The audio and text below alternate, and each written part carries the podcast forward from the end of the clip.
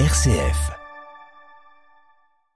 Et chaque matin, vous le savez, on, on, met en avant une initiative locale dans notre matinale.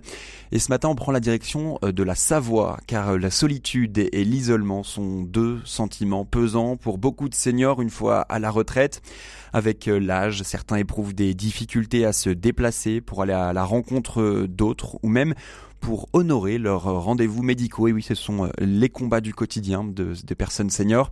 À Chambéry, les opticiens mobiles viennent à domicile pour conseiller leurs clients, mais aussi prendre de leurs nouvelles. Et oui, c'est aussi une solution. Violaine Ray a accompagné l'une d'entre elles durant sa tournée. Bonjour. Merci. Ce matin, Audrey Molinier, opticienne diplômée, fait rouler sa valise jusqu'au domicile de Nicole. Après de 80 ans, elle souhaitait faire contrôler sa vue. Bah, disons que j'avais l'œil gauche qui sautait un petit peu. J'avais l'impression que mes lunettes n'étaient plus adaptées. Allez-y. Alors, P, N, A et X.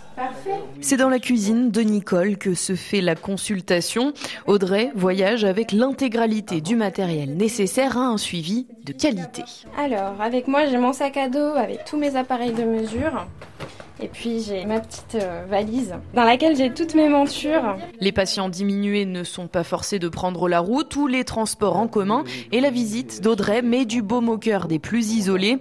Un moment privilégié pour Nicole, cette retraitée qui aime avant tout recevoir. On est seul avec la personne, euh, j'en suis satisfaite. Je crois bien que c'est la première fois qu'on fait du chez soi. L'occasion s'est présentée, j'ai sauté dessus. J'ai ici un appareil qui va me permettre de mesurer vos yeux.